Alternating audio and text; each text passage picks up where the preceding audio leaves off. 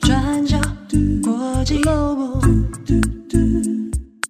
转角国际新闻。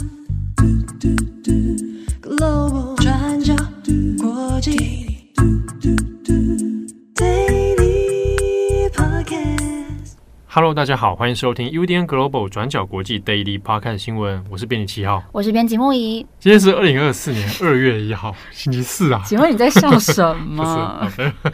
我又不小心笑出来了。嗯，对不起。没有，刚刚七号想到一个笑话了。啊，没有没有没有没有，没有，我现在又在笑别的事情了。啊，好，转换你真快。我我我脑海里同时在转很多东西。嗯嗯嗯嗯嗯。嗯，今天是我们的尾牙。对。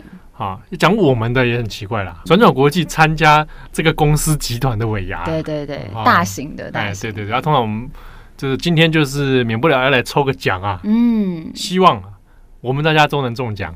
对。好吧。那个，请听友帮我们集气。好好好，我真的是我很没有偏财运哎，怎么办？不要这样，不要妄自菲薄，好不好？我们苦了这么多年，总该让我们中个奖吧，好吧？哎，我们这个组啊，以前中过最大奖就是我们有一个人中了首奖。对，要讲金额吗？啊，也是可以讲吧。那个就好好几双位数的万元呐。对对，六位数啦，六位六位数。个十百千，还要再算哦！我数学很烂。对，我们之前有一位这个亲爱的，这个前名人堂的主编啊，对对对，他中了中了钱，六位数的钱。许先生，许先生，哎，现在去端传媒做台湾组主编，太明显了吧？你 许柏松先生，好不好，他是我们 B 组中过最大奖的。对，希望他的好运可以继续累积到我们身上。他后来。他后来，后来中了这个最大奖，还是要付出一些代价，嗯嗯，好不好？OK，希望我们今天也都能够平平安安中奖，嗯，好不好？平平安安吃尾牙，好。那也祝福你，刚好今天也在吃尾牙，这几天都在吃尾牙的朋友，嗯，啊，祝你愉快。对，也要中大奖，对，大家一起中大奖，没错。好啊，就如果没有中大奖，没有关系，啊，那我你有我们的祝福，好。是不是很棒？美好的祝福，很好，Okay. 很好。好，今天的 Daily Podcast 新闻可能会稍微长一点点。嗯，好，我们要谈两则，都跟网络有关。嗯，第一个呢，我们要来谈一下美国参议院的一个听证会，叫做“大型科技公司与网络儿童性剥削危机”啊的司法听证会。那这个听证会开了将近四个小时，有出席这个听证会的人呢，其实都是。美国的重要社群媒体的这个科技大巨头了哈，包括大家最熟悉的啊，又爱又恨的这个主克伯啊，Meta 的主克伯有出席。那 X 那也就是 Twitter 啦啊的执行长雅克里诺，以及 TikTok 的执行长周受资啊，周受资是新加坡人。那以及 Snap 的史皮格有出席，以及 Discord 它的执行长。希特伦啊，他们全部都有出席这一场听证会。那其实过去已经好举行过好几次了。那最常出现的当然就是祖克伯啊。我们过去在这几年的新闻里面，啊，常常在听证会上面有看到参议员会有交锋嘛，哦，会去质问关于不管是网络安全啦，哦，假新闻的问题啦，啊，那或者是最近这一项这个这一场比较针对的是儿少性剥削的问题啊，那会做一些质问跟交锋。那这场听证会上面被做成新闻焦点的，哦，其实很多都聚焦在祖克伯，他呢在听证会上面站起来去向有参加听证会的一些家长们道歉，啊，他就说让很多家长啊，他们他们的孩子可能面临到网络的，比如性骚扰，甚至是啊不堪骚扰而走向自杀这样的悲剧。那祖克伯为了这些种种的风波跟争议呢，他去向家长来道歉，就变成了这一次很多外媒在做的新闻焦点。不过，我们要稍微来还原一下，对于听证会上面的讨论啊，以及如果我们在做这条新闻的时候，如果聚焦在祖克伯的道歉上，可能会稍微偏移了焦点。我们觉得还是可以来讨论一下听证会当中一些偏向表演的成分，以及。没有达成真正目的的东问题哦。好，那听证会的举行呢，它其实长度蛮长的，有将近四个小时。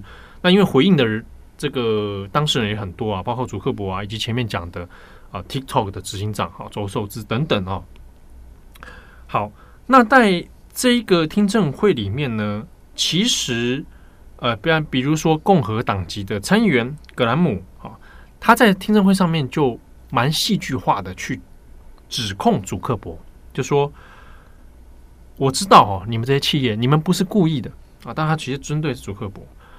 但是呢，你们手上都沾满了鲜血，意思是说你们没有犯意，可是你们双手沾满鲜血。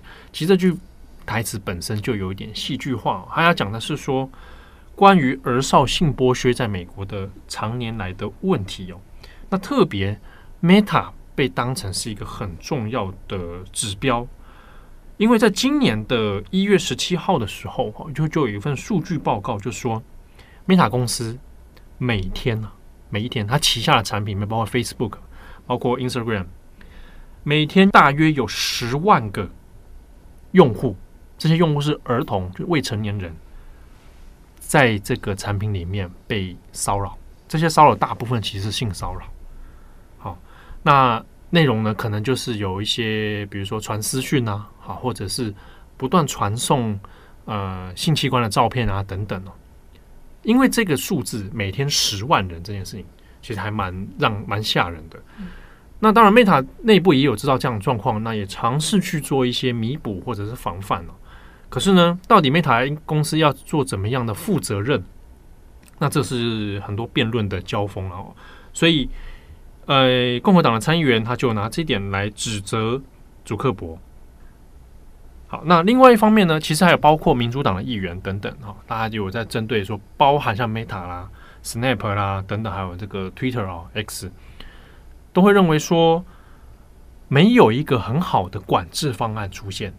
那好，那要怎么样杜绝这个类似的状况等等啊？好像这些媒体巨头呢，每次都说会改善，但实际上又看不到什么具体的方案。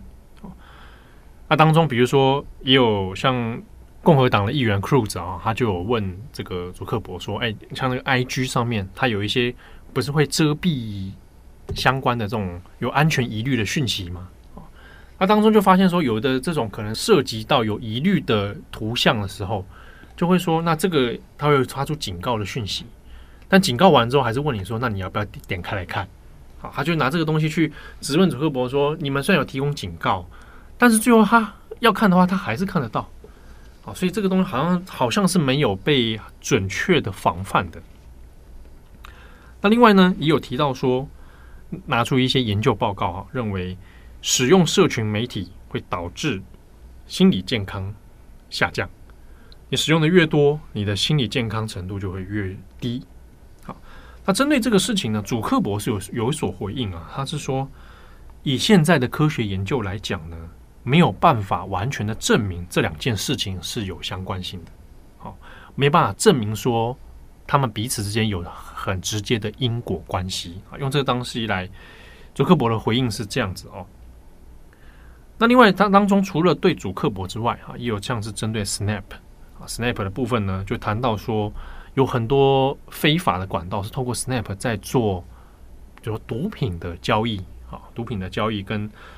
一些也是一样哦，儿少性剥削啊，包含一些性的骚扰啦，然后性的邀约啊，好，都发生在 Snap 身上。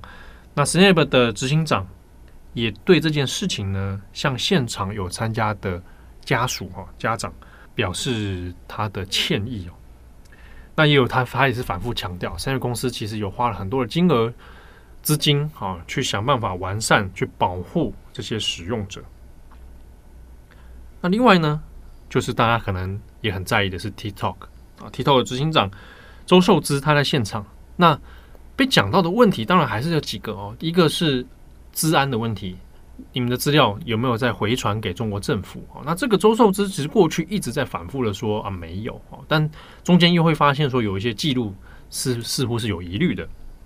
那以及又会问说，那这个孩子到底使用 TikTok 啊，抖音到底好不好？周受之还是讲了那一句话，他说：“我是三个小孩的爸爸，我知道现在讨论这些问题啊，这是很可怕的，每个家长都很担忧。好，但他也只是讲出这个现象而已。但他又说，我小孩没有在用 TikTok。好，这个句话也是重复的。我小孩没有在用 TikTok。那他的说法是说，因为新加坡的法律管制的问题。好，不过呢，新加坡的法律管制其实大部分针对是公务员了。哦，就公务员是没办法再使用这种公务机来来用 TikTok 做分享啊、内容啊等等，是是有的确做出一些管制的。那我们刚刚讲到祖克伯出来道歉这件事情哦。如果只看照片的话，你会以为是哎，祖克伯突然自己站起来啊，然后就向大家道歉啊，并不是这样。他其实前面还有一个诱导，就是共和党参议员啊，Josh 霍利啊，霍利呢，他就在质询祖克伯，然后呢就请他，他其实有点邀请啊，你要不要去向你坐在你身后的那一些家长们啊来道歉？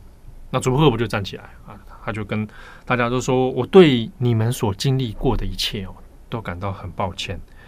啊，那没有人哈、哦、应该去经历到你们这些不幸的事情啊，因为当中有的人可能自杀啊，然后，有的人可能是遭受性骚扰，然后身心压力啊等等啊，甚至是可能他有遭遇到真的有性侵的问题等等啊。那祖克伯说，现在呢，就是我们有在投入大量的啊大笔的资金，然后来去努力来改善这样的问题，来确保说未来不会再有人跟你们一样面临到这样的痛苦。被迫去陷入这样的窘况，啊，讲完之后，当然这个变成了后来的新闻焦点了。可是，我们就要讲的可是啊，这场听证会上面，参议员们做了一些表现，那这些像祖克伯他也做出了一些表现，但实质上到底这样子讲完之后，又目的到底是什么？主要呢，其实还是要针对立法的问题，比如说包含。儿童网络安全法啊，简称是 KOSA 啊，KOSA。儿童网络安全法是在二零二二年的时候，参议院就提出这个法案。好，那二零二三年去年五月的时候，又又有再重新提出，主要是因为针对它的内容有很多的呃争议跟要不要怎么样改善的问题。比如说，好，我们是祭出这样的一个网络安全法，可能会限制，比如说你要限制这些厂商去存取未成年用户的资料。或者是你要限制说儿童在使用上面，它有哪些，比如说讯息的加密啊，啊，是不是要解除啊？啊，全部要去监管啊，然后让监护人可以来随时做监控啊。那当中也有衍生一些问题啊，包括说言论自由的问题，啊，或者是监管的问题，是不是所有的讯息都要被公司或者被第三方来监控？好，那来确保安全，那这样做真的好吗？那就有很多的辩论啊，跟讨论。那在这场听证会里面，也要针对说，那是不是我们要来赶快来通过《儿童网络安全法》啊？在针对线下这么多啊，线下就是现现在啊，当下这么多问题之的情况呢？那我们要有一个好的法案来管制。可是问到这件事情的时候，这些来参加的媒体巨头，其实大部分态度都算持保留态度。那 Twitter 啊，X 的执行长这边倒是有针对一些呃法案，哦，那还表示说可以未来可以去做配合。可是呢，像是儿童网络安全法这件事情，大家的态度其实是偏向保守，还不确定要怎么样来处理。所以在事后的一些媒体分析里面，就会认为说，这个听证会哦，比较像是个表演场。大家各取所需的去做了一些政治性的表演，可是呢，讨论到真正应该要讨论的法案的问题，好，监管的限度的问题啊，那在这部分其实没有什么进度，那就是留下来一些好像很精彩的新闻现场照片啊，主克伯站起来道歉，参议员员们为了安全，然后这个愤怒的指控，啊，那这个似乎比较有一点点。哗众取宠的感觉哦，那这是一些外界的分析。好，那以上是关于这一条呃听证会的新闻。我们下一个也是看跟网络有关的。好，我们接下来另外讨论一个最近在社群媒体上一个相当有趣的现象，这个也是跟心理健康的讨论是有关系的。大家记得芝麻街的 Elmo 吗？那只毛茸茸的红色小怪物，它的官方 X 账号在一月二十九号的时候写了一则贴文，这则贴文很简单，就是说 Elmo 来问候一下大家，大家过得好吗？那这则短短的问候发出之后，短短几天之内就已经累积超过十三万个赞，还有贴文也总共被浏览了超过一亿八千次。不过最重要的是，几天之内迅速累积了超过一万五千则的留言。那网友们是纷纷到这个贴文下面来回应 Elmo，而且大多数的留言都是告诉 Elmo 说：“我今天过得不好。”那这个看似非常平淡。简单的日常问候，没有想到竟然引起这么多网友的注意，而且涌进他的贴文当中，跟他分享自己的一天或是自己负面的情绪。那这些回应的内容，例如说说自己最近失去了工作，或是自己的婚姻出现了严重的问题。还有人说，他对二零二四年的大选太过焦虑了，现在已经陷入谷底，或是甚至有更大的烦恼，例如说担心在全球气候变迁之下，地球跟人类即将要毁灭等等这些的留言，或是有一些人会用暗赞的方式来表达，例如说有一名网友就非常简单的回应说：“Elmo，我得跟你说实话，我已经到达了自己的极限。”那这则回复也获得了超过五十万个赞。还有说，我不想跟你说谎，Elmo，不过我真的累了。或是也有网友说，我每天都凝视着深渊，不过谢谢你的问候。我想跟你分享，我最近唯一感到一个比较正面的事情，就是我刚刚吃了一颗还不错的葡萄柚。那这些大大小小的问题，其实都显现了无数名网友，他们把这些平常不知道能够对谁倾诉的烦恼跟痛苦，一股脑儿的全部抛出来。那除了上万名的网友来回应跟转发之外，也有不少的名人、媒体或是官方账号加入了这个回应的行列。像是美国相当知名的演员瑞秋·曾格勒，他就回应说：“我正在压抑自己的一股冲动，不过我不得不跟 Elmo 你说，我现在心情很难过。”还有美国饶舌歌手 T-Pain，他也转发了，他说：“我也在找一个可以跟我聊聊天的对象，如果你懂我的意思。”好，那另外蛮有趣的是，最近 NFL 的职业杯当中，密西根州的底特律雄狮才刚刚输了球赛。就这个美国密西根州底特律最大的日报《底特律自由新闻》，他们的官方 X 也回应了，他说：“Elmo，我们曾经过得很好。”这个代表球迷表达输球之后难过的情绪。那有趣的是，连 NASA 都转发了 Elmo 的贴文。贴上一张非常漂亮的这个宇宙星辰的照片，然后引用了美国天文学家卡尔萨根的那句话：“人类由星辰而生。”写说大家记得，我们都是这颗星球上生命重要的一份子。那 Elmo 这则天文也引起了白宫的注意，美国总统拜登转发了 Elmo 的贴文，说：“我知道有时候要驱散乌云是多么难的一件事情。”不过，我们的朋友 Elmo 说的对，我们必须要互相扶持，帮助那些需要帮助的朋友。那最重要的是，当我们自己需要帮助的时候，也要寻求帮助。那当然，转发的行列里面也少不了 Elmo 最好的一些朋友，包括那个爱吃饼干的蓝色怪物 Cookie Monster，还有《比特与恩妮》里面的那个黄色像萝卜头的比特。他就说：“如果你需要一个可以依靠的肩膀，那我会冲一壶暖暖的茶在这里等你。”那最重要的是，这些朋友们、这些角色，他们在贴文的后面都有一个标签，是写 Hashtag Emotional Wellbeing。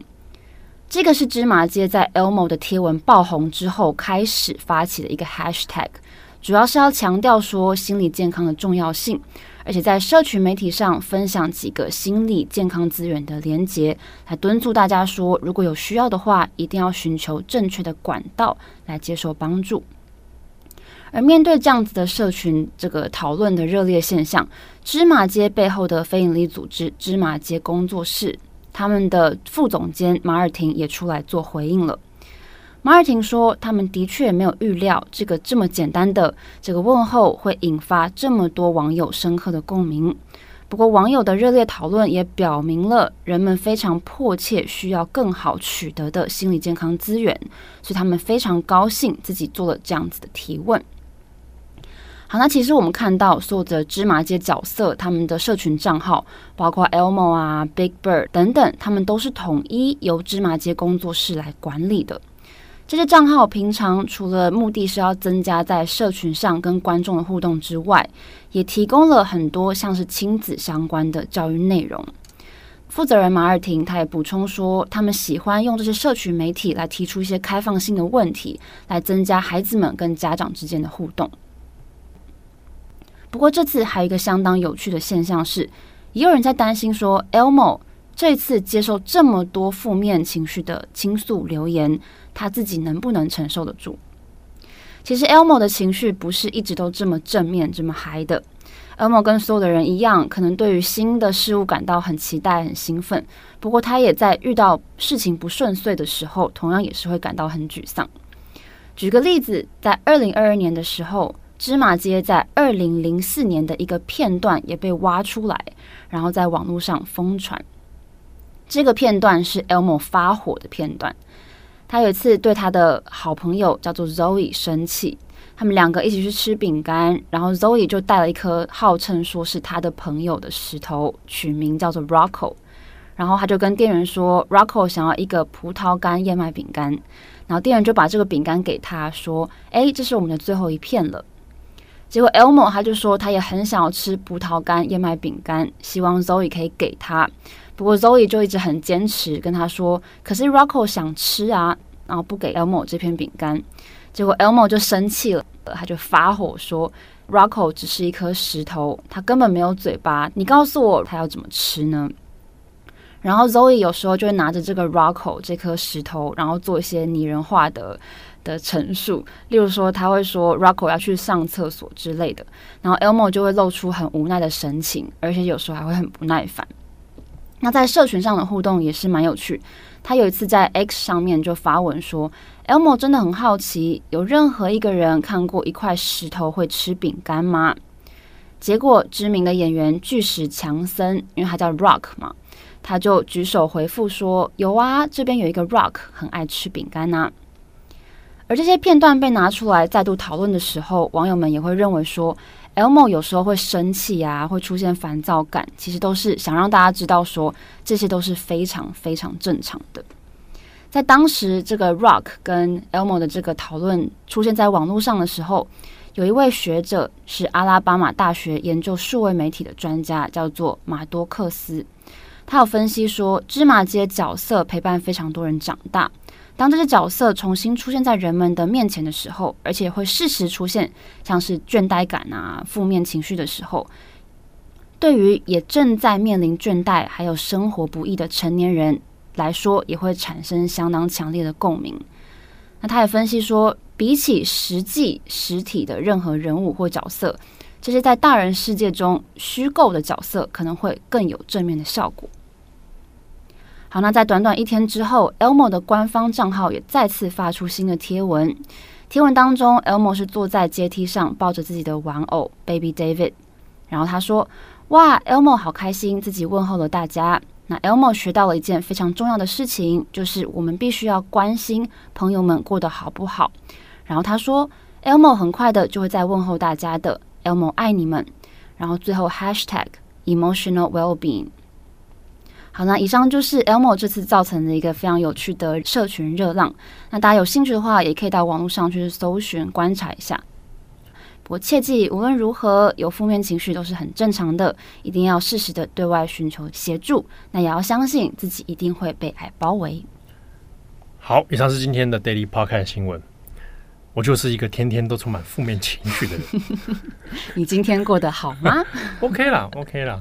我 晚上吃尾牙嘞，晚上吃尾牙啊！如果哇啊，那如果没中奖，一样一样还是会被爱包围。没有啦，就是大家辛苦了啦。嗯，尤其是我们同事们，对对不对？这这几年来真的是各种对不对？各种乱象。嗯，哎呀，而且做这做这一行真的不容易。嗯，哎呀，身心的这个压迫。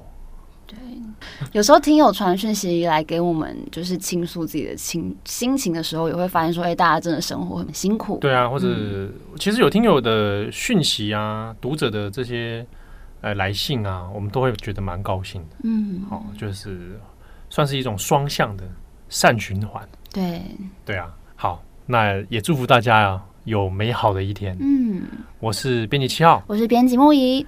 我们下次见喽，拜拜，拜拜。转角国际转角国际新闻 Global Daily Podcast 新闻。